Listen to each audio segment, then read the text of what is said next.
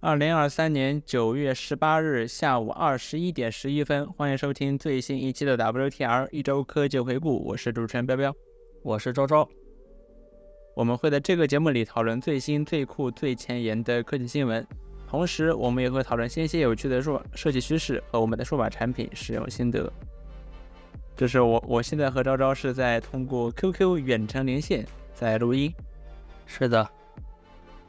然后我们现在采用的方案呢，仍然是我们以前曾经采用过的一种方案，就是说我和他通过 QQ 来语音通话，然后与此同时呢，我们开着这个，我们各自都开着这个录音机，然后录下我们各自的声音，然后通过后期的手段再把它们合成在一起。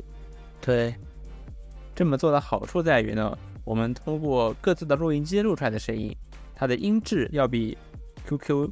给压缩过的音质要好不少，然后听起来会更舒服一些。不过远程录制的话，有一个很难解决的问题吧，就是延迟。我和昭昭刚才对了一下，我们现在录制大约会有两秒左右的延迟，肉眼可见的延迟。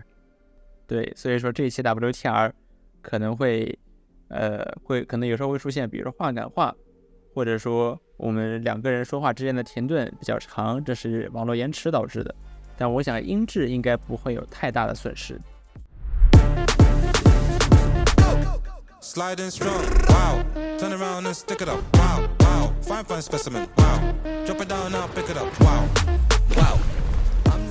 好，那么接下来讲一讲本周发生的科技大事。那其实本周的科技大事还能有哪件事呢？就是苹果的发布会。然后这次苹果的发布会，它的几乎全部的内容都被提前猜到了。就我们上周不是做了一个预测嘛，基本上没有什么惊喜了。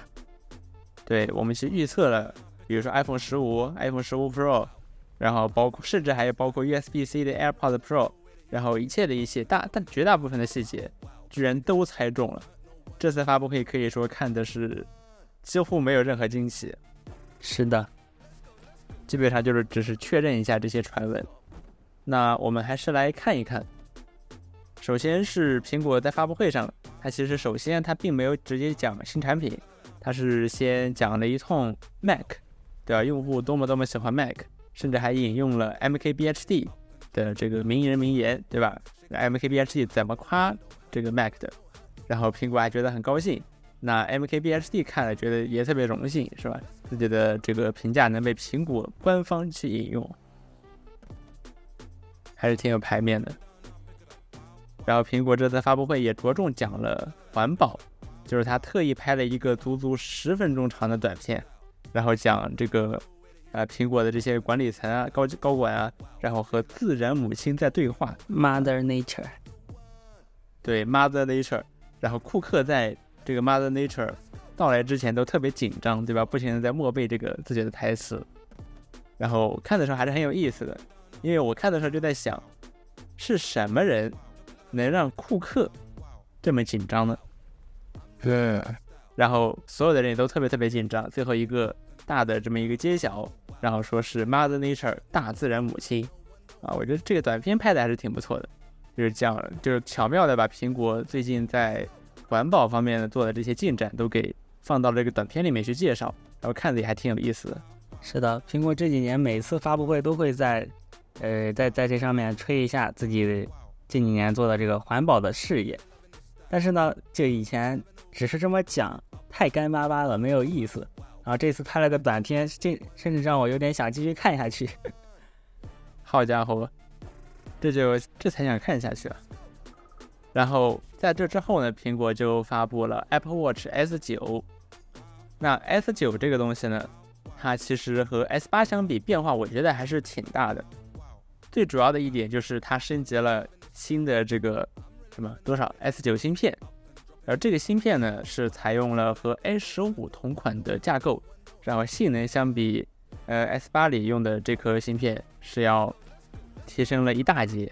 啊，这个些 R S 八相相比 S 七，甚至还没有升级芯片，所以说 S 九在芯片方面的升级还是比较好的。而另一方面，它的屏幕亮度也更高，像 S 八它的屏幕亮度最高是一千尼特，那 S 九是两千尼特。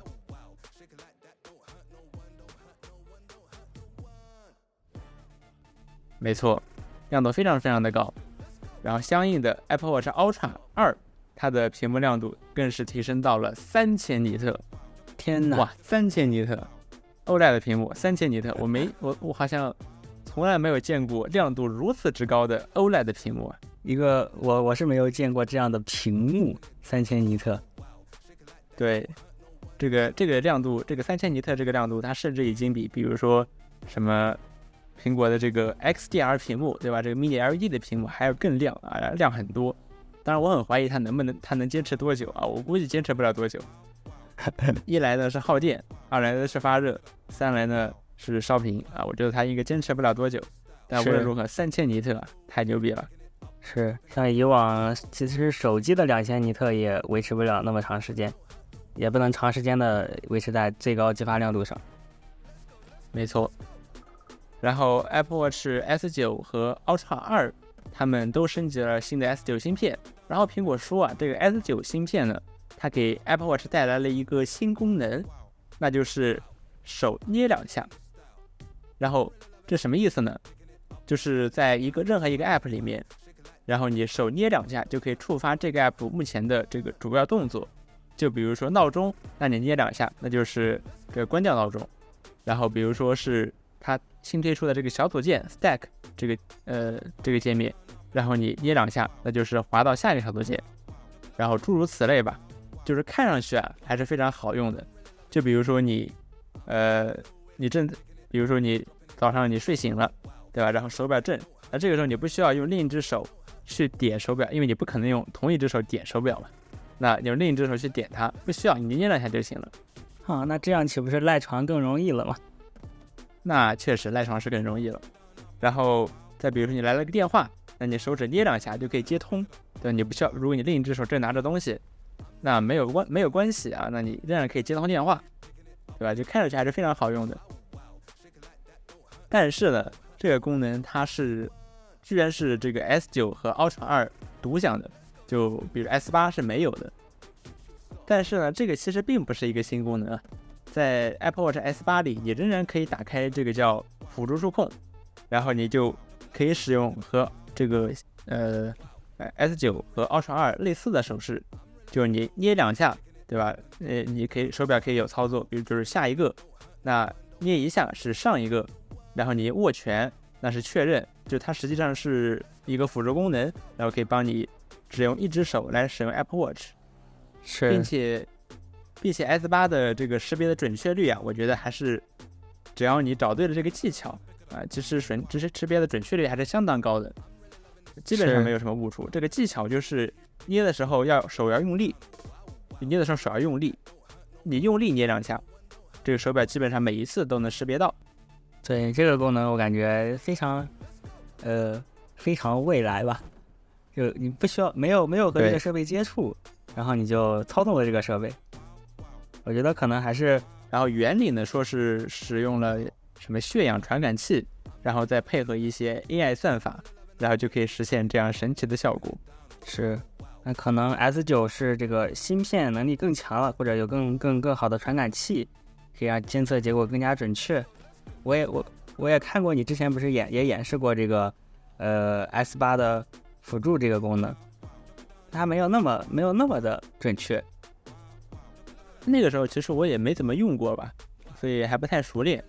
那其实我是最近我才发现，这个然后如果是用力比较稍也没有那么用力啊，就是稍微用点力去做这个捏合的手势，S 八的准确率其实也非常的高。好。对，所以我觉得苹果把这个功能给做到 S 九独占，我这个作为 S 八用户是有点心里有点不爽啊。对，已经能见苹果就这么干了，对吧？苹果说这个是需要 S 九芯片的这个新的这个更新更好的人工智能单元才能才能用，那行吧，你说啥是啥呗。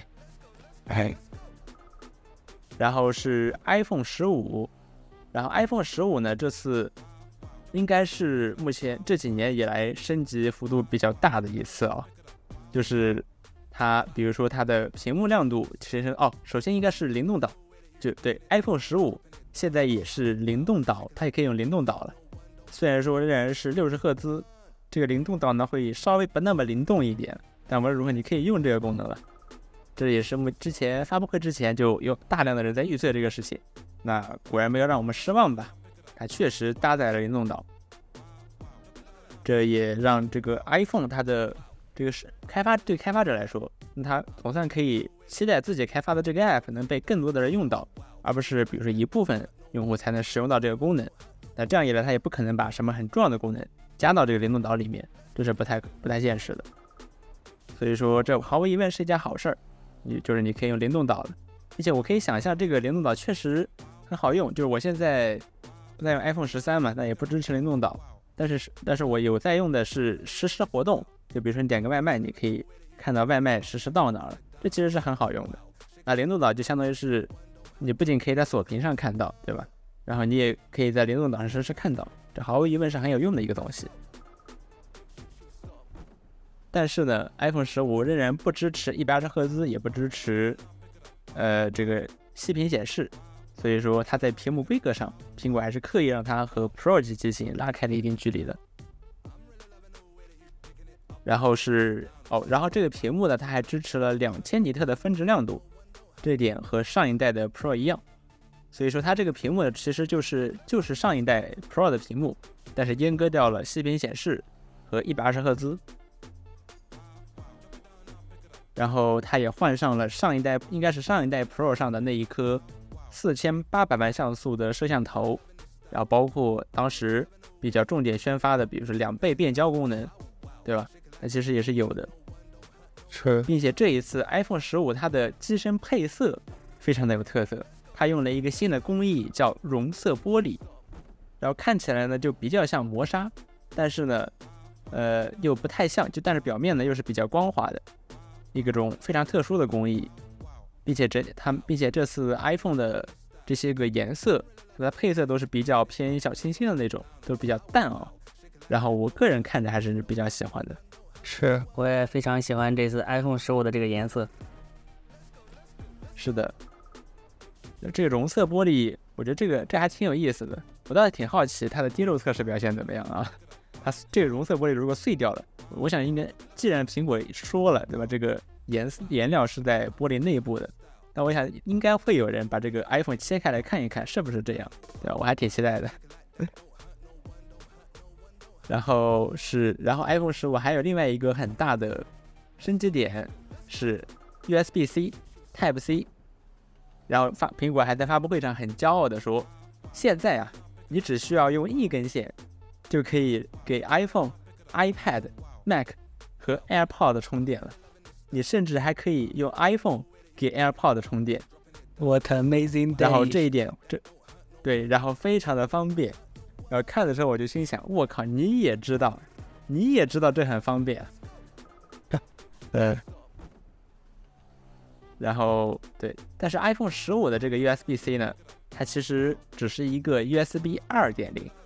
这就意味着它的传输文件的方面并不会比以前的 Lightning 接口快，接口快，就仍然是 USB 二点零，最高四百八十呃 megabit per second 的速度，就还是 USB 二点零。所以如果你用 iPhone 十五拍了体积很巨大的 ProRes 视频，那你想把这个视频拷到比如电脑上或者移动硬盘上，那你仍然会非常的痛苦。是。对。然后这是 iPhone 十五，那我觉得就是主要就是这些升级点，我觉得还是挺不错的。然后它的芯片用的仍然是上一代的 A 十六芯片，和上一代数字版相比的话，这个提升就非常的，我觉得还是挺巨大的。对，主要是 iPhone 十四相比 iPhone 十三实在是没什么提升啊。对，就显得这个十五的提升特别大了。然后 iPhone 十五 Pro，它的芯片换了新的 A 十七 Pro 芯片，对，这个芯片的名字叫 A 十七 Pro，这其实还是挺，这是少数啊，这个发布会上，呃，超出了之前这个爆料这个所预料的地方，就是它这个芯片的名字改名了，叫 A 十七 Pro，啊，这可能是为了方便明年推出 iPhone 十六的时候，这个数字版的 iPhone 十六好阉割一下，对吧？阉割成 i 十七，啊，而且这而且这次这个芯片里面，这个芯片也不再用呃那个那个叫什么来着？那个那个仿生那个词来命名了，把这个词给去掉了。Pro，对，这个苹果的这个芯片。这个命名应该可以追溯到 A 十，那个时候苹果给 A 十取了一个名字叫 Fusion，是不是听起来挺高级的 Fusion？然后 A 十一呢叫仿生，哦 A 九叫熔断啊，因为从 A 九开始起名字的，A 九叫熔断，那 A 十叫哦不对，哦不对不对不对，A 十就是 Fusion 啊 A 十 Fusion 就是熔断啊，它是从 A 十开始的 Fusion，然后 A 十一叫 Bionic，那 A 十二的时候呢？大家表示猜不到苹果应该用什么名字命名啊？你对吧？你还能用什么名字命名呢？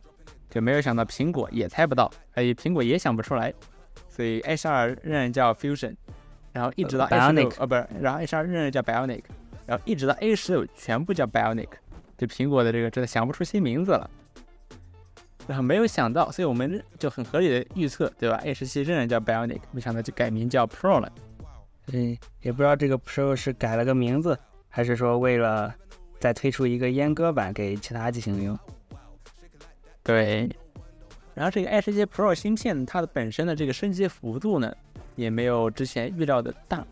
像它现在说单核提升百分之十，然后呃就是 CPU 单核提升百分之十，然后 GPU 提升百分之二十。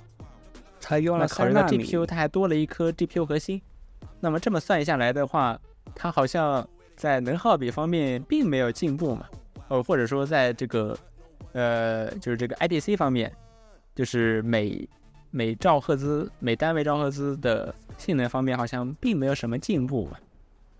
好像这个台积电的三纳米工艺好像只是密度上的提升嘛，并没有在比如说能耗比方面有显著的进步。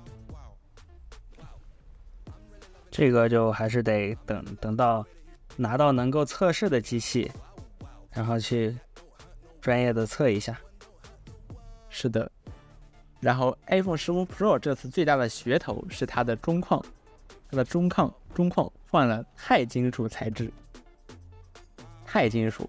然后苹果说这是像那种航天器上会用的材质啊，确实，就是航天器上确实啊这个。比较热门的材料呢，一个是神沃烯，呃，一呃呃不是碳纤维啊，一个是比较热门的，一个是碳纤维，一个是就是这个钛合金。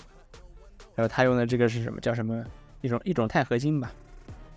然后苹果说这样的好处有什么呢？一方面呢更坚固啊，比不锈钢坚固一倍。那与此同时呢，重量比不锈钢轻不少。所以这就导致 iPhone 十五 Pro 系列相比 iPhone 十四 Pro 系列，差不多要轻上二十克。那二十克还是挺显著的，是的，比 iPhone 十三 Pro 还要轻，上很多。对，嗯，所以说它最大的噱头就是这个钛金属。然后这个钛金属它表面的这个材质呢，就是表面处理啊，看起来是拉丝工艺，而不是像不锈以前不锈钢是这个亮面的工艺。是，我觉得说实话，我觉得看起来并不如不锈钢来的好看哦。是它给我一种很富贵的感觉，就是那种保温杯，有一种领导，然后然后很很富贵，然后呃那种很有很有很有那种气质的感觉。嗯，是的。然后这个 iPhone 十五 Pro 呢，它也除了 H 七芯片和钛金属中框，它还升级了摄像头，它的摄像头。换了一颗，呃，尺寸更大的四千八百万像素的摄像头，并且 Pro Max 机型还会配备六倍的长焦，啊，可以放大六倍，以前是三倍。然后它这个长焦呢，它的构造也和普通的安卓机或者其他的安卓机是普遍使用的潜望长焦不一样，它使用了一个所谓折叠光路的设计，因为安卓机使用的这些潜望长焦呢。它的传感器相对于机身啊，实际上是立起来的，而苹果采用的这种折叠光路的设计，它的传感器仍然和就这个长焦的传感器仍然和其他的传感器一样，是平着放在机身上的。就这一点，从这一点上说，构造还是很不一样的。然后具体表现如何，我们还得看实测。对，然后除此之外呢，这个 Pro 机型它还把 iPhone 从第一代开始就有的这个祖传的静音开关，给变成了一个动作按钮。苹果就这么翻译了是做出了一个对，可以说是做出了一个违背祖宗的决定了。是然后这个 Action Button 呢，你也可以给它分配不同的功能。那默认是默认呢就仍然是静音，你可以给它分配，比如说长按启动语音备忘录，对吧？那这就是在致敬这个母公司的神剑胶囊。母公司进入下然放，后也可以是，对，然后也可以设置成，比如说启动某一个快捷指令，那就可以做到，比如说你那快捷指令，你可以你就可以设置，比如说打开某一个 app，那就可以相当于变相的就可以实现你长按这个按钮就可以打开某一个特定的 app，像这样的操作就可以做到。比如说啊，一键打开付款码什么的，是的，非常好用啊现在倒是没有健康码了啊，然后它也可以被分配到，比如说这个手电筒，比如说勿扰模式、翻译、放大镜啊等等。我觉得呢，最实用的一个仍然是这个长按启动语音备忘录啊，这这真的让我这个前锤子用户有一种回来回家一样的感觉。然后这次这个 Action Button 还搞了一个非常大的，呃，改一一个也也算是一个噱头吧，就是它那个设置界面非常的浮夸，做了一个十分精致的拟物设计，就是把这个边框这这 Action Button 这一块儿给用拟物的方式给展现出来，然后你可以左右滑动来选取它的功能。然后整体的效果看起来非常的华丽，对，就和其他的设置页面完全不搭。是它是一个设置选项哎。我不知道苹果是怎么想的啊，把这个 Action Button 的设置页面搞得如此华丽啊！当然，这样好处在于呢，你各大媒体一拍，哇，那一看这个一下就知道啊非常的，这是新重磅，对吧这？是新东西呀。对，而且它能够吸引人的眼球。那你要是做一个普通的设置界面，对吧？你 Action Button，你就那真要说的话，那其实这个 Action Button 它其实只需要一个 drop down，对你只需要一个列表，你只要是这么一个菜单就行了。苹果苹果菜单呢，你宣传起来就没有意思。是，然后所以但是呢，做了这么一个华丽的页面之后，对给这个演示机用的，也都有可能。我觉得不会啊，我觉得不啊会。我要是拿的，我要是买了 iPhone 十五，然后我到手发现我居然没有这个华丽的设置页面，那我会很生气的。哦，这么想啊？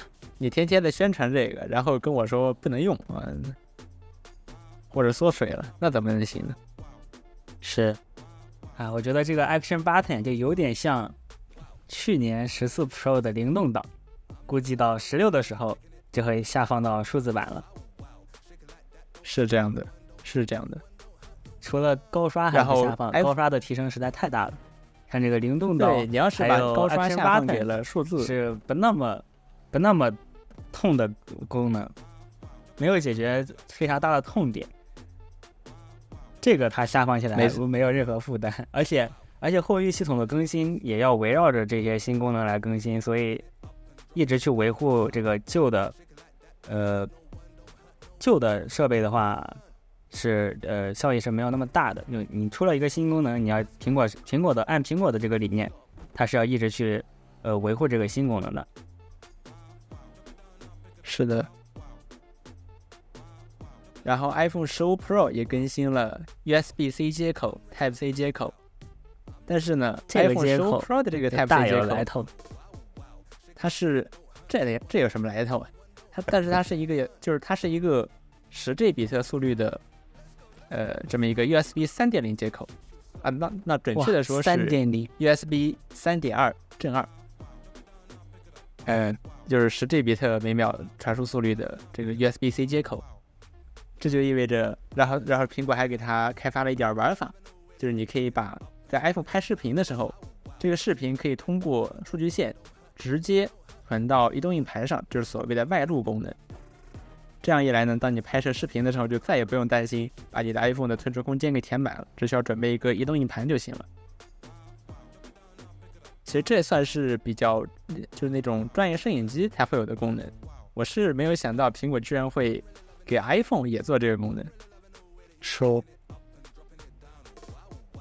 然后这次 iPhone 十五 Pro 呢，它升级了 H7 芯片之后，它还苹果还宣布跟一众游戏厂商合作，然后你以后你就可以在 iPhone 上玩无人升空，你就可以在 iPhone 上玩《生化危机四》重置版，可以在 iPhone 上玩这个呃这个死亡亡搁浅，对，哇，就这些这些主机大作，未来会纷纷移植到 iPhone 上。甚至我觉得这这这是比原神生化危机四更高明实在太神奇了。呃，什么什么现在什么平台上还没有生化危机四啊？对《生化危机四》，它真的是什么平台都安卓还没有确，实不过安卓可以装模拟器。对，对我感觉这个东西真的算是核心竞争力吧对，吧？你什么平台不能玩原神呢？对吧？谁都可以玩原神，但你 哦，这次别的手机你能在手机上玩《死亡搁浅》吗？对吧？这不行啊，对吧？是这次的发布会上，米哈还有米哈游还特有排面，但他们的那个对，米哈游是老总有排面，然后就上去直接用中文开始讲了。对，然后然后包括 iPhone 十七的呃这个 i 十七的性能演示也全部用的是呃这个这个原神，哇，真的贼有排面，真的贼有排面。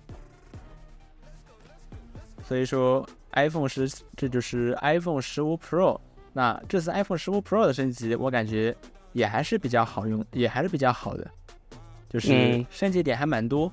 是，我觉得我觉那我觉得还是更更往 Pro 更近了一步。对普通人来说，好像提升并不是很大，对吧？那就也确实你如果你用来，你之前用 iPhone 来创作，那这次升级绝对是一个特别牛逼的一点。外露，但我觉得没人用 iPhone 来创作，它提升的这些点呢，反正用不到的什么视频外露啊什么，直接忽略就行。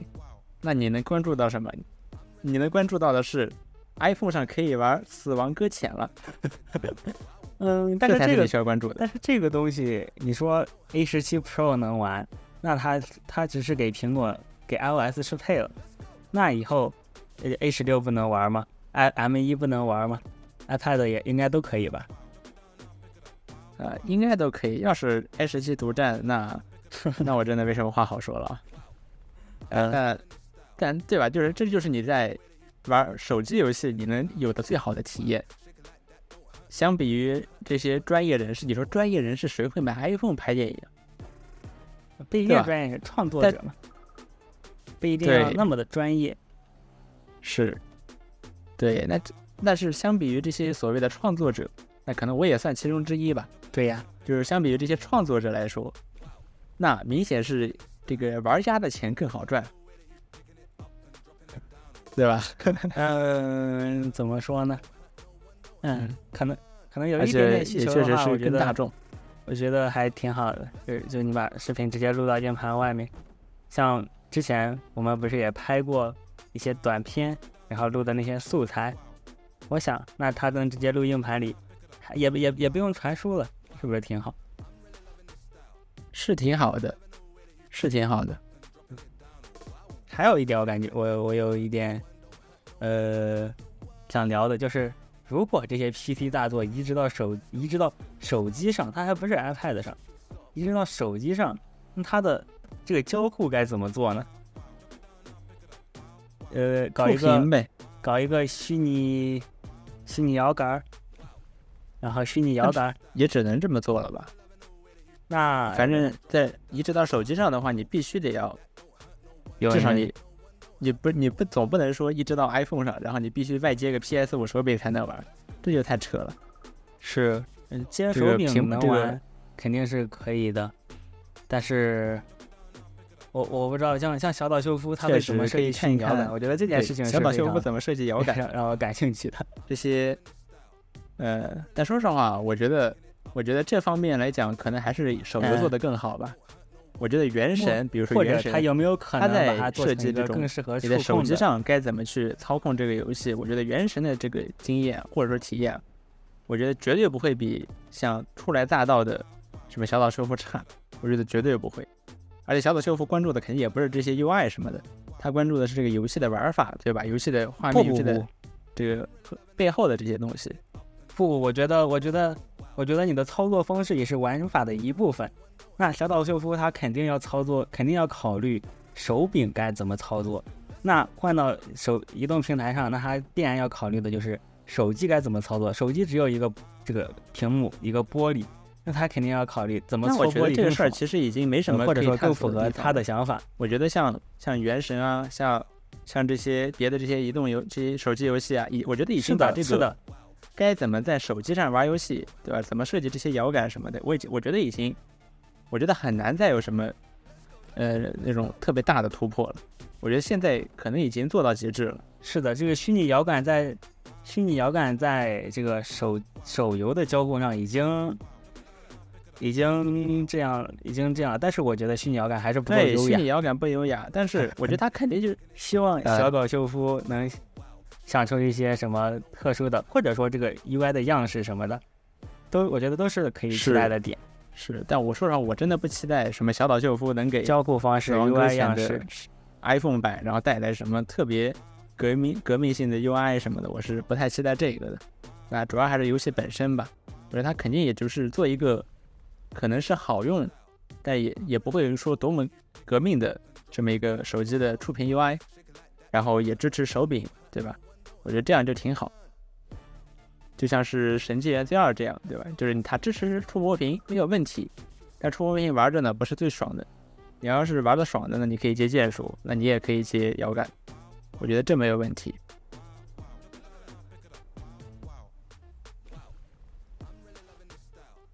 然后下一个事儿是 USB-C 的 AirPods Pro 二，这个东西呢还挺神奇的。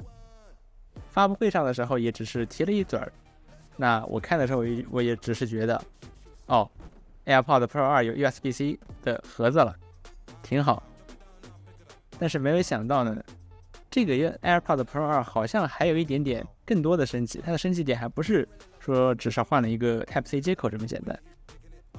它苹果在新闻稿里面写到，你可以把这个 USB-C 接口的 AirPod Pro 二。和 Vision Pro 连在一起，然后就可以听无损音频，Amazing。但是他也特意提到了，就是只能和 Vision Pro 之间连接的时候才能用这个无损音频。你要是和 iPhone 连，那其实也用不了。所以这一点就非常呃，这这点是确认的，因为他在宣传里面还说了是。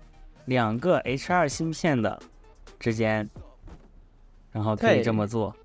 他他他大概描述就是借助借助于这个 AirPods Pro 二 USB-C 盒子的这个呃 H2 芯片和 Vision Pro 上的 H2 芯片，然后实现无损音频。是，这这挺神奇的。原来 Vision Pro 里面居然还放了一颗 H2 芯片，我以为这个 H2 芯片是专门给耳机用的呢。是，不过。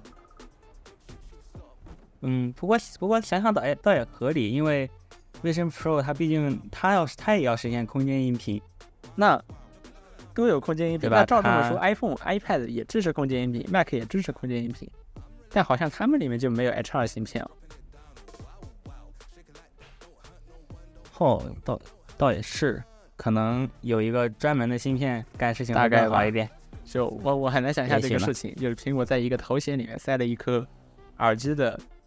这个 H2 芯片，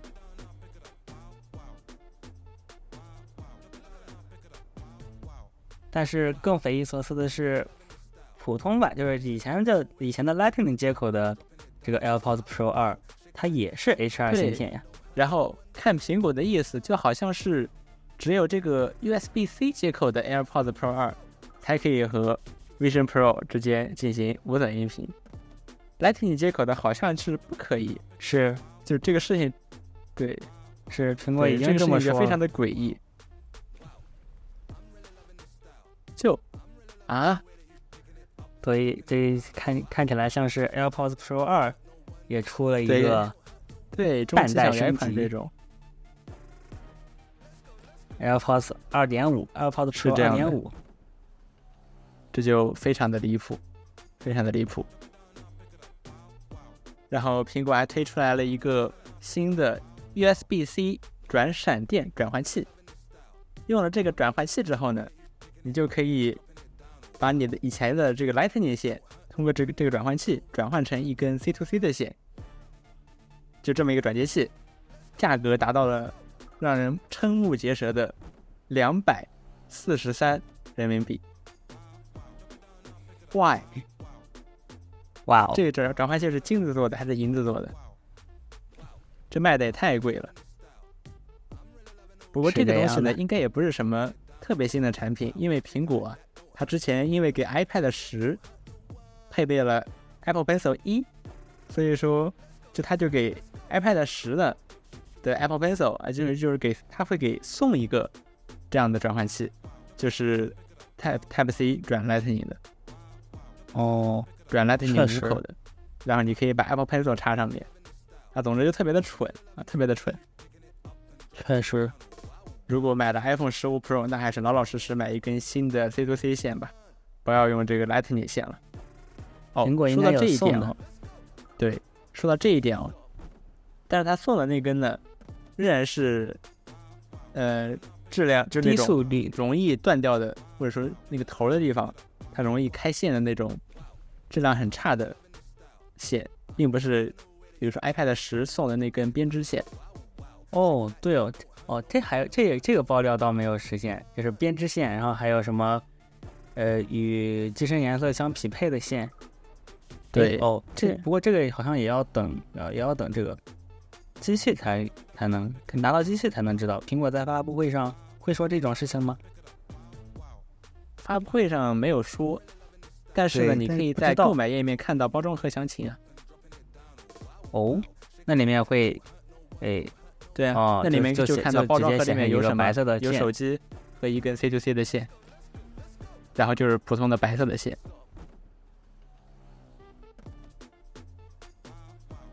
然后就是以上就是苹果发布哦，还有一点就是这次 iPhone 十五和十五 Pro 的 Type C 接口是没有 MFI 认证的。之前在发布会之前啊，呃，很多人在传说苹果的这个 Type C 啊，还是要有 MFI 认证啊。你要是插一根普通的 Type C 线，它可能还不让你用，或者说只让你以非常低的、非常慢的速度充电啊什么的。那现在看来呢是假的啊，iPhone 十五它就是正儿八经、普普通通的 Type C，并没有 MFI 认证。哇哦，那苹果少了一项收入来源了。确实，苹果库克的心在滴血啊。好，那么以上就是 Apple 发布会的相关内容了，这也是本周的一件最大的科技大事儿。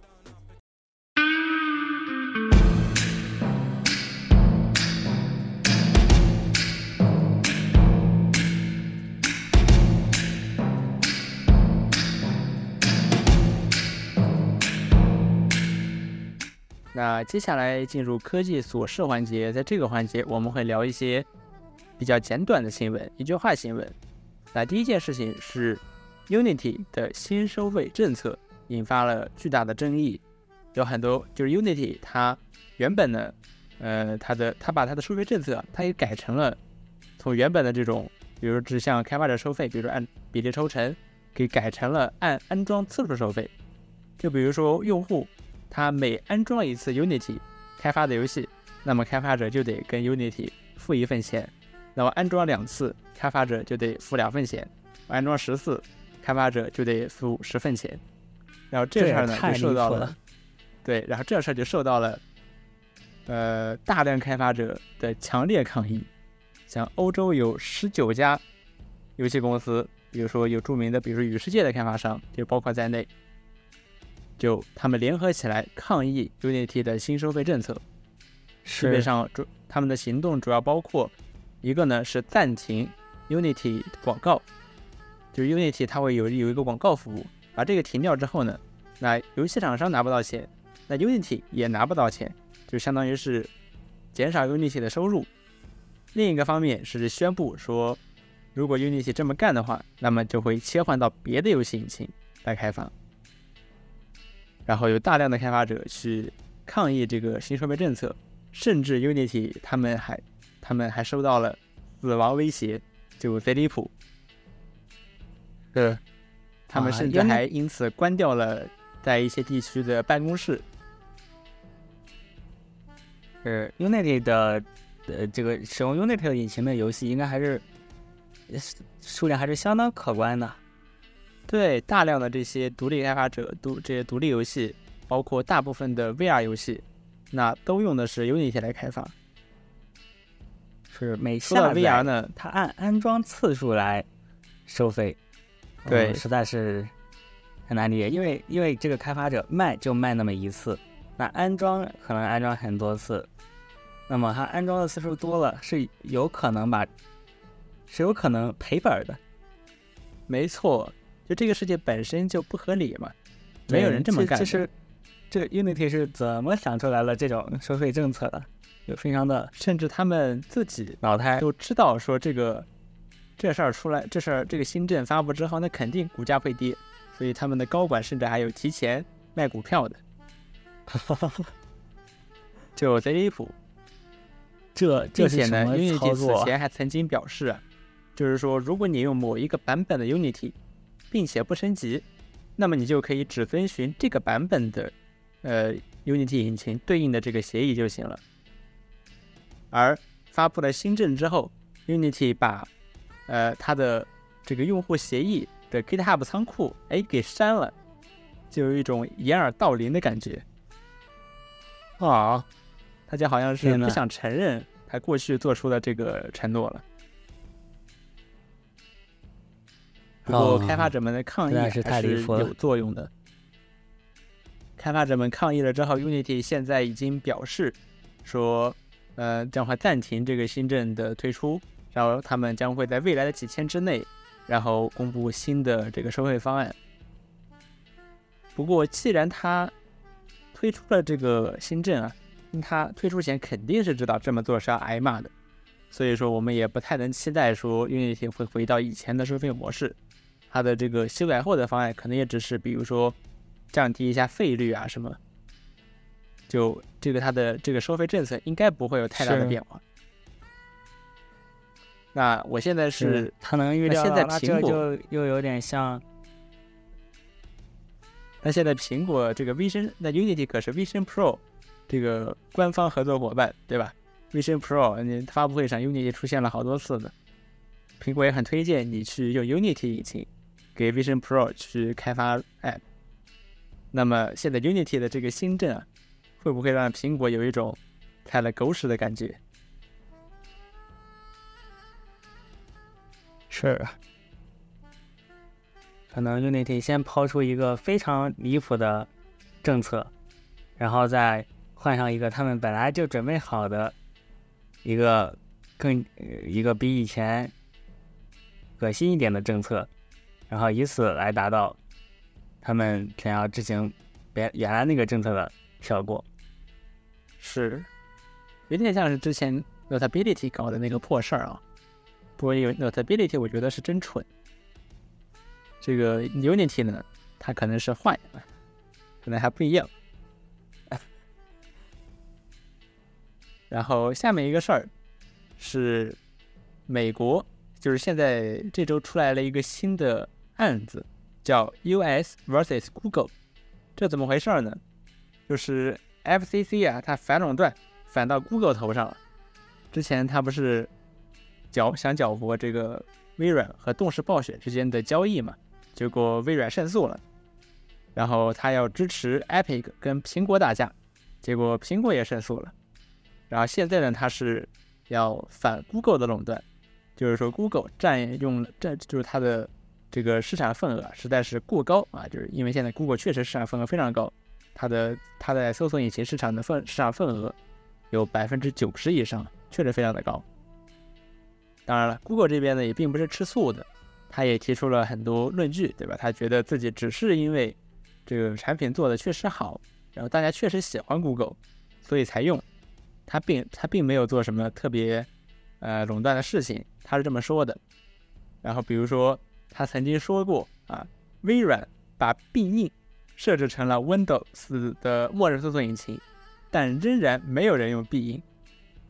这必应听了心里一凉，就是虽然说我 Google 可能有问题，但是确实没人用必应啊。就必就记者会上总是能传出一些很有意思的事情。没错。当然，这个这个案子呢，目前还是处在非常早期的阶段，包括 Google 它其实这边也缺少一些，比如说数据支持它的一些论点，比如说大家确实喜欢 Google，然后确实不想换搜索引擎，然后它这些论据呢，并没有太多的数据去支撑，所以说这个官司呢，恐怕也也还是会旷日持久。现在呢，只是开始，那以后我们可能会继续跟进这个话题。下面一条新闻：本周火绒正在内测火绒应用商店。这是个什么应用商店呢？就类似于各种电脑管家里面的那种应用商店吧。但是我一看哦这个、这个图片，这不就是联想联想的那个应用商店吗？联想电脑管家、联想应用商店，简直一模一样，就是把这个图标换成了火绒的这个橙色，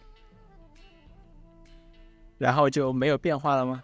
然后 UI 里面也都是橙色，对，基本上没有没有什么变化。不过不过就是，呃，要要说一点啊，就是联想的这个应用商应用商店其实评价还是相当不错的。我我之前是有发过这些，呃，教你干掉联想全家桶的视频，但是即使他们他即使这些用这些呃观众他们不喜欢联想电脑管家，但还是有很多人喜欢这个联想应用商店的，就里面下应用很方便。不过其实主要也是因为现在百度你搜一下，这这个下出来可能下的东西乱七八糟的。确实，嘿，确实。不过说实话，我个人是不怎么用这种应用商店的，我感觉对，没什么必要。嗯，那我们肯定是不用的嘛，但是它是有这个这个这这个用户群体的。那火绒和这事儿应该联鞭想策一下又算是微软，对，这它的英文微软商店做的实在是不太行。是。那火绒和联想又是怎么勾结上的呢？这点就很神奇了。你堂堂火绒怎么跟联想一个德行了呢？当然，联想可能这里做的确实还行啊。对，但是你就那个基本上火绒怎么和联对基本上一模一样的应用商店。然后火龙本周应该就会进行公测，有感兴趣的观众可以去试一试。对？哎，说起来啊，如果我用的不是联想的电脑，那我可以装联想电脑管家吗？当然可以。啊，联联想这个东西，那它它这个官方好像还推荐过，就是在其他人家电脑的那个视频下面，说你可以你可以找我们的联想应用商店。好家伙，还真可以啊、是，好吧，我很佩服。然后下面一条新闻是关于，又是还是并还是关于苹果的，就是苹果本周也调整了售后的一些价格，主要是 iPhone、iPad、MacBook、AirPods 还有 Apple Watch 的这个换电池的价格，然后都是基本上都是上调的。啊，比如说这应该 iPhone 是近期以来第二次 iPhone 换电池涨价了吧？我觉得上次已经涨过一轮了。对，应该半年左右吧，半年之前就涨过一次了。天呐，太恐怖了！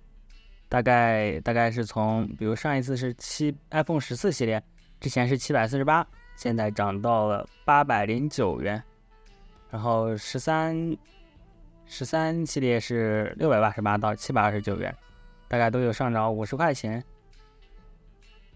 天呐 i p h o n e 的这个换电池真的是换不起了，这也太贵了。嗯，是这样的我。说实话，我到了换电池的该换电池的时候，就是电池健康掉到百分之八十以下的时候，基本上得两年时间。这个时候呢，已经过保了，所以说换第三方电池呢，我觉得是更合适的选择。还能换一个容量更大的是吧？没准还能换个容量更大的。然后，呃，其实说到价格，我感觉还可以再聊一点，就是 iPhone 十五的这个这个这个话题。iPhone 十五这次不是五千九百九十九起步嘛？然后在然后在发布会上，他讲的是呃八百九十九，是吗？哦，呃七百九十九，七百九十九美元。然后按照现在的人民币汇率来算的话。这个七百九十九美元，差不多就已经是五千五千七、五千八了。然后，然后国区只要五千九百九十九。你看，我们五千七、五千八是不是便宜？但其实美国还是有这个，它这个官网的价格是不含税的，就是你把税算进去之后，可能也就要六千多块钱了。但是在中国只要五千九百九十九，并且这五千九百九十九是含税的。对你，它标五千五九九九九，那你买到的价格就是五九九九。不像美国的话，你可能你看着是八九九，那你一买的时候发现还得交消费税，对吧？然后还得交百分之十九的消费税。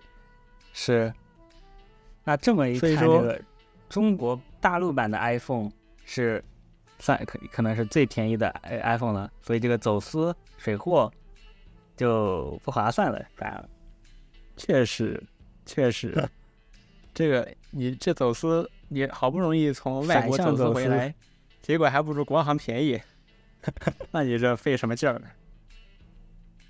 并且我觉得苹果这次真的是顶住了压力啊，因为现在汇率确实非常的高，真他真的是，我估计库克是咬着牙才做出了这个 让国际 iPhone 不涨价的决定的。是，当然说涨的话，其实也很难说，就是因为 Pro Max。它现在是起售价是涨了一千块钱，但与此同时呢，它的起步的存储容量从一二八 G 升到了二五六 G。那你要是跟二五六 G 的十四 Pro Max 比呢，其实价格是不变的，只不过 Pro Max 就没有一百一百二十八 G 的选项了。哦，所以说这个变化也是挺有意思。一千块一千块钱买一百二十八 G。那苹果是赚了，是赚麻了，赚麻了还是啊不不，十五 Pro 就是一千块钱买一百二十八 G。对，苹果这个存储容量确实贵的离谱，甚至呢，iPhone 十五 Pro 的二五六 G 的版本和 MacBook Air 二五六 G 的版本是价格是一样的，都是八九九九，太神奇了。你一个是那，那这说明了什么呢？说明苹果给 MacBook Air 最低最低只给二五六 G 容量，实在是丧心病狂，就太小了，怎么想的，对吧？给 MacBook Air 最低只给二五六 G 内存和八 GB 二二五六 G 存储空间和八 GB 内存，手机的存储哇，那就存储和然后然后 iPhone 都一样也是八 GB 内存，然后也是二五六 G 存储空间，价格和 MacBook Air 一样，太迷幻了，就很就很迷惑，对吧？就很。就很离谱，是这样的。好，然后是本周最后一个一个新闻：谷歌开发了一个新的 API，可以让 Chrome 在播放音频的时候不显示在 Windows 十一的锁屏等界面。就是 Windows 十一现在有也有一个这个呃音乐控制器，它会在这个控制中心还有锁屏上显示。那谷歌在想，就是这个隐可能这个隐私模式还会让这个音频给泄露出来，对，别人就可以看一眼这个就知道哦，你在看这个，对，就可以看到你正在播放的这个音频或者视频的标题。是，然后谷歌开发了一个新的 API，应该可以让网站选择不不在这个呃，就是就是在锁屏上。不显这些这在这些音乐播播音乐播放器里面不显示，呃，这个标题只显示网站正在播放内容。是，某 Hub 和某 Video 得跟进一下。那以上就是本周 WTR 的全部内容。我是彪彪，我是周周，我们下周再见，拜拜，拜拜。